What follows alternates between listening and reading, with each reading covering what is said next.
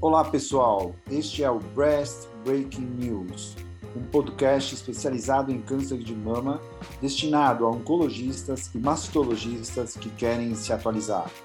Toda semana eu, Silvio Bromberg, mastologista titular do Centro de Oncologia do Hospital Israelita Albert Einstein e da BP Mirante, e o Dr. Daniel Jimenez, oncologista clínico da rede Oncoclínicas, iremos discutir artigos que foram destaque nas principais publicações médico-científicas sobre câncer de mama. Acompanhe no Onconews. Hi Daniel, this is the breast breaking news coming up. Daniel, tudo bem? Tudo bem, Silvio. Então, hoje, hoje eu vou quebrar o protocolo, Dani.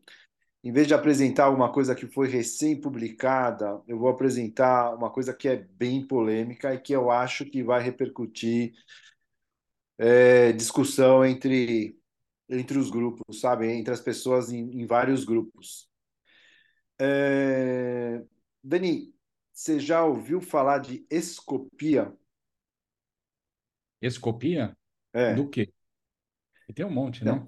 É, então, escopia de alguma coisa, né? Ou seja, Sim. eu não estou falando de Skopje, que é a capital da Macedônia.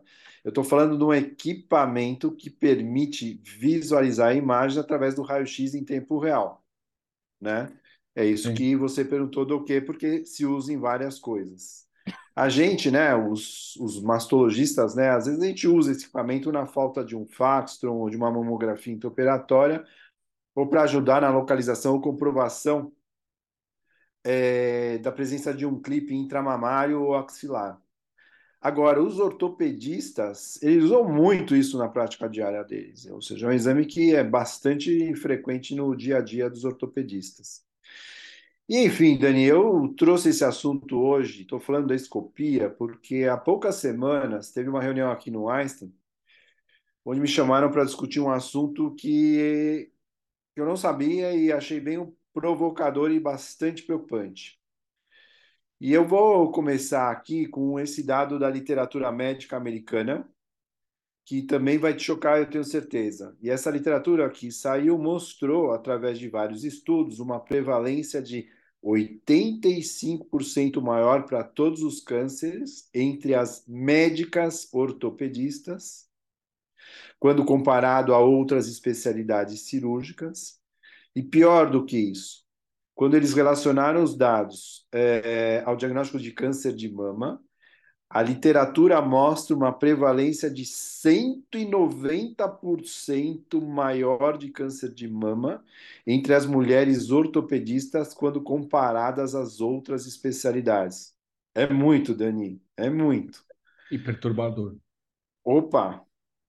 E por isso, então, eu trouxe para alimentar essa polêmica um estudo americano da Universidade de Stanford. Vamos combinar que Stanford é um lugar de referência. Publicado ano passado numa revista que eu nunca li na vida, porque é uma revista de ortopedista, que é da Academia Americana de Cirurgiões Ortopédicos. E essa revista da American Association of Orthopedic Surgeons, Global Research and Reviews, essa é a revista. Esse estudo foi realizado com o objetivo de mostrar a prevalência de todos os cânceres e do câncer de mama entre as mulheres ortopedistas, comparando com a população feminina americana na região da Califórnia. Da Califórnia, claro, porque a Universidade de Stanford, para quem não sabe, está na Califórnia. As autoras, entre fevereiro de 2019 e fevereiro de 2020, contactaram 1.290 mulheres ortopedistas e aplicaram um survey é, com várias questões pertinentes ao assunto. E compararam esse grupo a alta e baixa exposição à radiação da escopia e verificaram a frequência do uso da fluoroscopia e do uso ou não do avental de proteção. E ainda usaram um modelo de Gale para estimar o risco que essas mulheres teriam para ter um câncer de mama caso não tivesse uma exposição ocupacional à radiação. Interessante a ideia. Realizaram um índice de prevalência calculado, dividindo o número observado de câncer de mama entre as mulheres ortopedistas pelo número esperado conforme idade, sexo, raça, observado na população eh, feminina americana californiana. Obtiveram, então, e analisaram 672 ortopedistas e viram que 39% delas teve câncer de mama. Chocante. No grupo das ortopedistas com câncer de mama, cerca de 48% tinha menos de 40 anos. Enquanto que na população geral do registro da Califórnia, só cerca de 10% tinha menos de 40 anos. Ou seja, olha a diferença. O estudo encontrou entre as ortopedistas uma chance quatro vezes maior de ter um câncer de mama quando comparado à população feminina americana.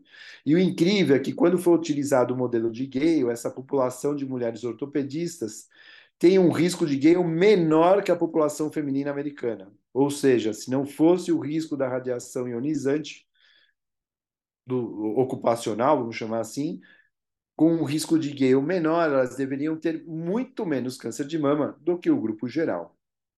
Ou seja, claramente a prática diária delas está provocando essa elevada incidência. Ou seja, a baixa dose ionizante acumulada através do tempo acabou potencializando essa consequência. E assim, a exposição ocupacional à radiação ionizante, mesmo usando uma proteção com aventais de chumbo, de chumbo deixa claro que ou o uso inadequado do avental ou uma proteção exercida pelos mesmos não está suficiente. Ou seja, os aventais terão que ter uma versão muito mais protegida em relação a axilas e braços, por exemplo. Ainda as autoras comentam que as médicas ortopedistas têm outros fatores em comum que também estão correlacionados ao câncer de mama. Fatores agravantes do risco como idade tardia do primeiro parto e outros benefícios, como melhor estilo de vida e uma posição socioeconômica privilegiada, condizendo com cerca de 1% dos, dos americanos. Tá vendo, Dani? As ortopedistas americanas estão igual os oncologistas brasileiros aqui, um nível socioeconômico compatível com cerca de 1% da população. Ou seja, e voltando o foco aqui, o estudo tem várias limitações, claro, não tem a referência da exposição da, da radiação, mecanismo de seleção e dados informados pelas médicas tem possíveis desvios, fatores confunditórios, etc., porque era um survey, mas mesmo assim os números são tão fortes que falam por si. 190% de prevalência entre as especialidades médicas e quatro vezes mais risco que a população normal. É, é, tão absurda essa situação, Dani, que seria como se a gente tivesse que falar que as ortopedistas são grupo de alto risco, como as pacientes que têm mutação de alta penetrância, como as pacientes que irradiaram o manto é, na década de 90 para trás, ou, enfim, ou como pessoas que têm um histórico familiar muito carregado.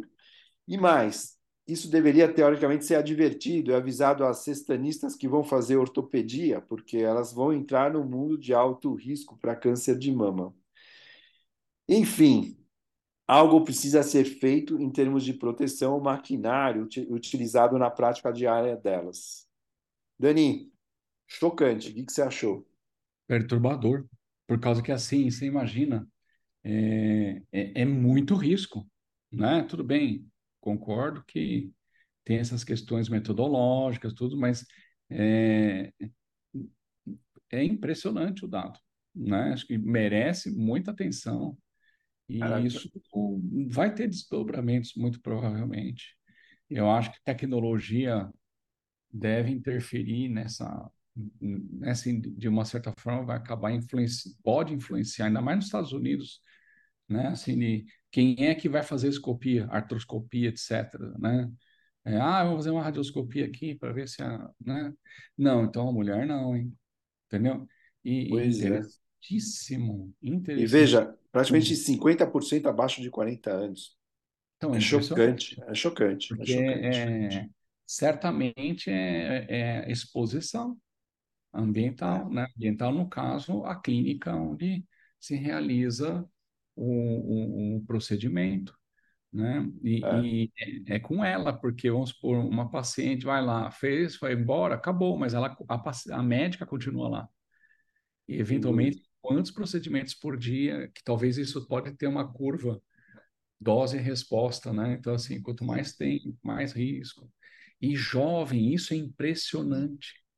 Você sabe que aqui no Einstein estão reformulando os aventais é, de chumbo, sabe? De proteção em função. Tem várias publicações a Anne Shu, que é a, a principal autora desse artigo, ela tem algumas outras publicações. Eu trouxe a última, que é do ano passado, mas isso veio à tona agora, eu desconhecia esse fato, mas achei que tinha que trazer aqui para o Podo, porque isso é uma coisa que é importante a gente que está dentro da área do câncer de mama estar tá por dentro e, sinceramente, com todo mundo que eu conversei, ninguém nem sabia dessa história.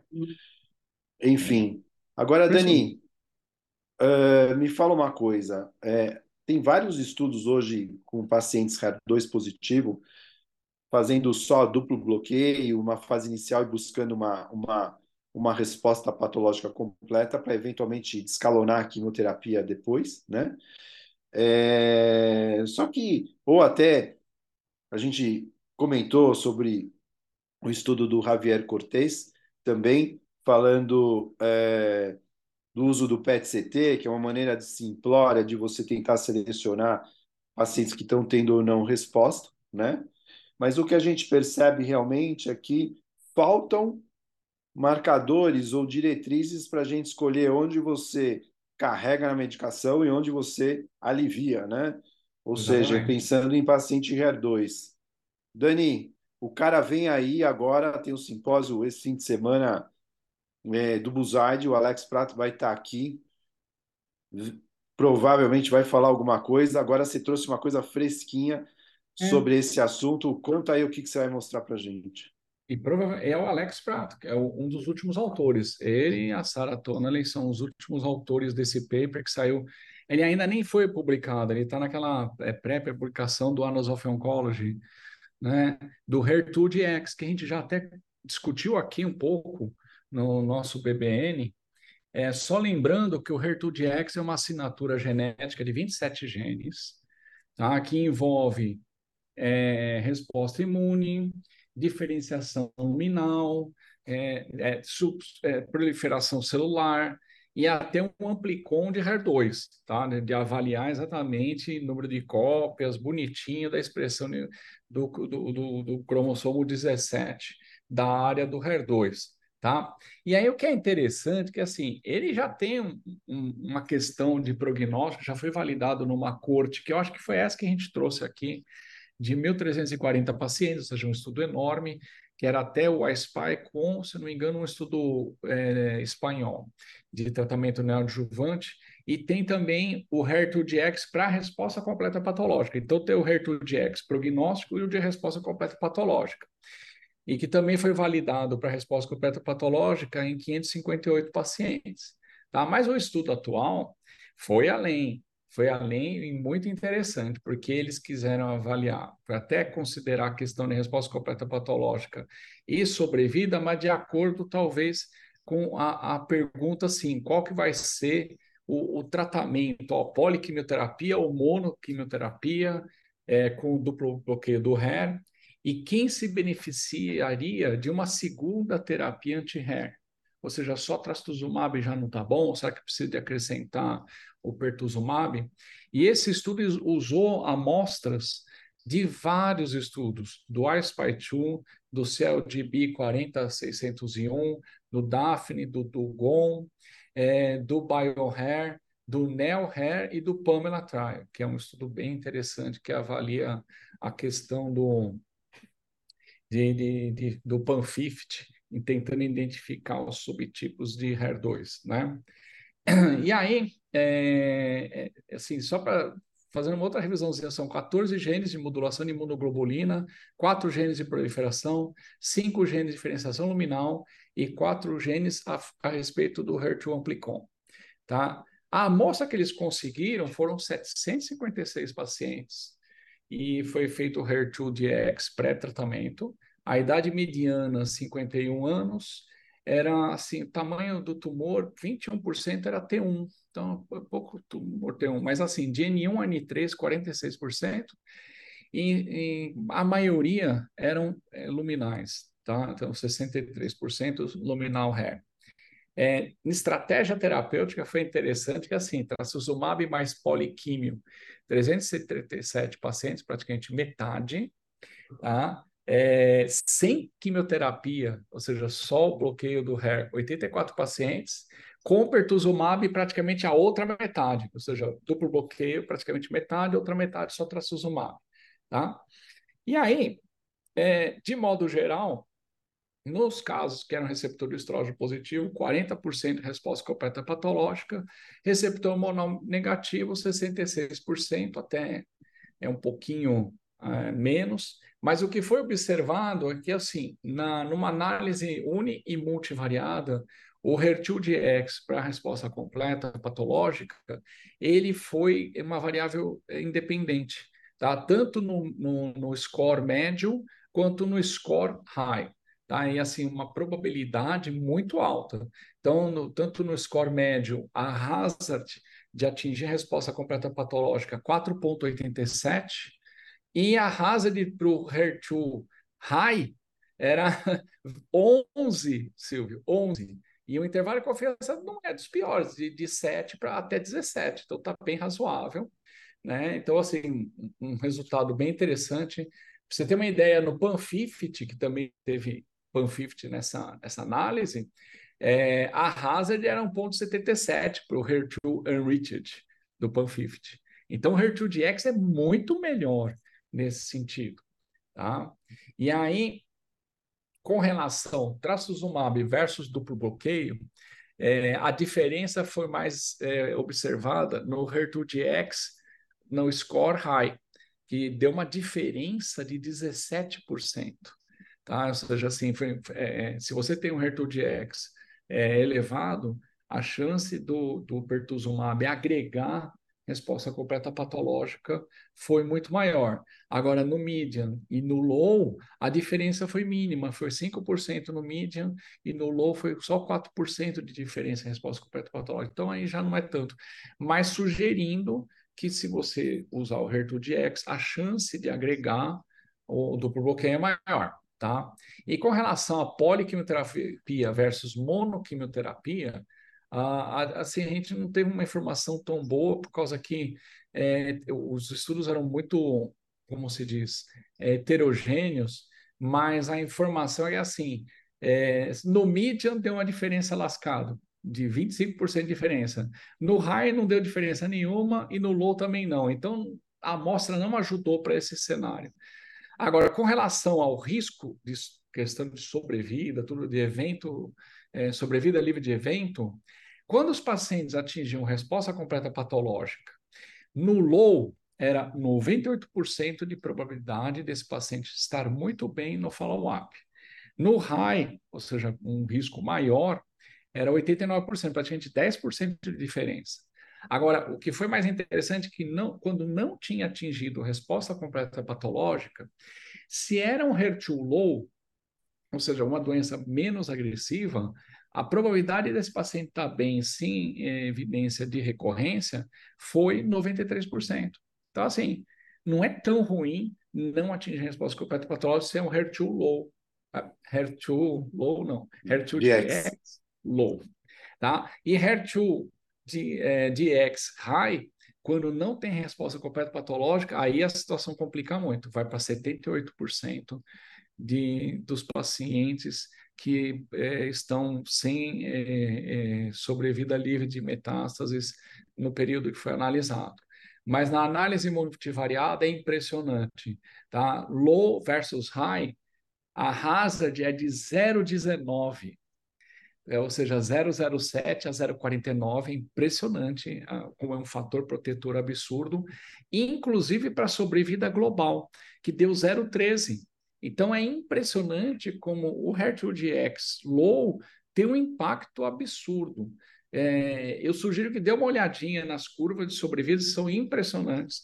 Na realidade, o low é quase uma reta, então, que vem de encontro com outro paper que a gente apresentou. Então, assim, na minha opinião, é uma questão de tempo para essa assinatura vingar, sabe? Assim, ela está tá crescendo, a validação está tá ganhando corpo.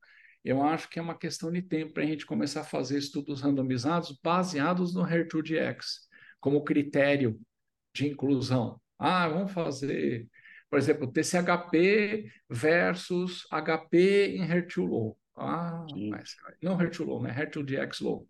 Né? Vai, é provável que não vai dar diferença. Entendeu? que, Então, acho que vai, vai virar ferramenta, Silvio. Tenho quase certeza. Não, eu achei isso tudo bem legal. Eu gostei mais desse do que dos outros dois que a gente acabou lendo e comentando. É, agora, achei interessante também que se vem um, um, um, um DX low, eles comentam, né, que não adianta, você pode enfiar química, enfiar o que você quiser, que não vai adiantar nada, ou seja, não vai ter PCR, né? Então, assim, mostra que o, o, o valor preditivo de resposta ele é muito, muito importante. E paralelo, Sim. o valor prognóstico. Então, assim, é, como o Oncotype está para luminal, é muito provável que o HER2DX vai estar tá para HER2. Eu estou Vai, achando que vai entrar até ter alguma coisa melhor. Apesar que é, é, isso talvez cubra a heterogeneidade que tem no HER2, porque você sabe que tem estudo que chega ao Pamela, por exemplo, é 30% dos pacientes que eram HER2 eram, é, eram na verdade luminais, né, A e B. Então não eram HER2 mesmo, eram luminais A e B. Então assim, Então, é, esse esse esse esse de é, HER2-DX, talvez ele ele cubra essa parte, né? Essa deficiência que a gente não detecta de heterogeneidade, né? pela análise multivariada, parece que é melhor. Se, se você olhar É. hazard por hazard, nossa, é, é bem melhor, é bem mais sensível, né? Então, a, a sensação é que acho que vai ser um, um, a curto prazo, eu acho que a gente vai acabar fazendo menos químio baseado nisso, entendeu? E Agora, fazer de- menos bloqueio. é, é, também acho. E assim, eu só achei alto o nível de resposta patológica completa com duplo bloqueio, 40%, né? Ele coloca, eu achei, No luminal, né? é, eu achei um pouco alto, é. Agora, é, não é, não é um laboratório central, é um, igual ao Oncotype, é um N-counter, que nem o Pan50, eu acho. Então, eu não sei É. se cada centro vai ter o seu, eu não sei como isso vai Vai ser um calibrar, é, que calibragem ou que, que uniformidade vai ter nisso é que eu não, eu não sei como funciona ainda, né? Se vai ser um, uma maquininha é, única, sei lá, eu não, não, não, não sei como vai funcionar isso. Agora, Mas o que é assim, o interessante é, time, o time é forte é, você eu viu, tem gente de todo lugar aí. Tem até o Alex Peralta aí, o, o Peralta junto, é, o Miguel A Martins, tá? Tem- Elizabeth Mittendorf. então, a própria gente, Lisa Carey, ou é, seja, não, tem gente, Dana muito Fábio, de vários lugares, é, é, é, muito peso, e, e eu acho que isso dá até um otimismo de que isso vai para frente. também É, acho. então, sabe assim, tá engatinhando, mas eu acho que vai ser rápido, viu? Porque eu É. acho que até a pressão para a gente diminuir custos, né, e tornar a situação sustentável, isso vem de encontro, vem de encontro. Depende. Depende quanto custar o teste, né? Vai ser em euro esse, né? Eu acho. Não vai ser em dólar. provavelmente, O, ele, o ele- a Cotype é em dólar. é espanhola. É. Agora, bom, Dani, acho que está dando nosso tempo. Vamos aproveitar aqui. Não fiquem tristes, pessoas. A gente vai dar um break em julho. Então, em julho ninguém precisa estudar, dar uma relaxada, né? Só férias. E em agosto a gente volta atualizando todo mundo. Eu, Daniel Jimenez. para manter vocês em dia. Então, esse é o nosso podcast final do semestre, né, Dani? Vamos Sim, dar, vamos dar uma, uma descansada e a gente volta em agosto com tudo aí, com mais novidades. Então, é isso aí. Aproveitem para escutar os antigos, para dar uma, re- é, uma rememorada aí nos, nos outros trabalhos.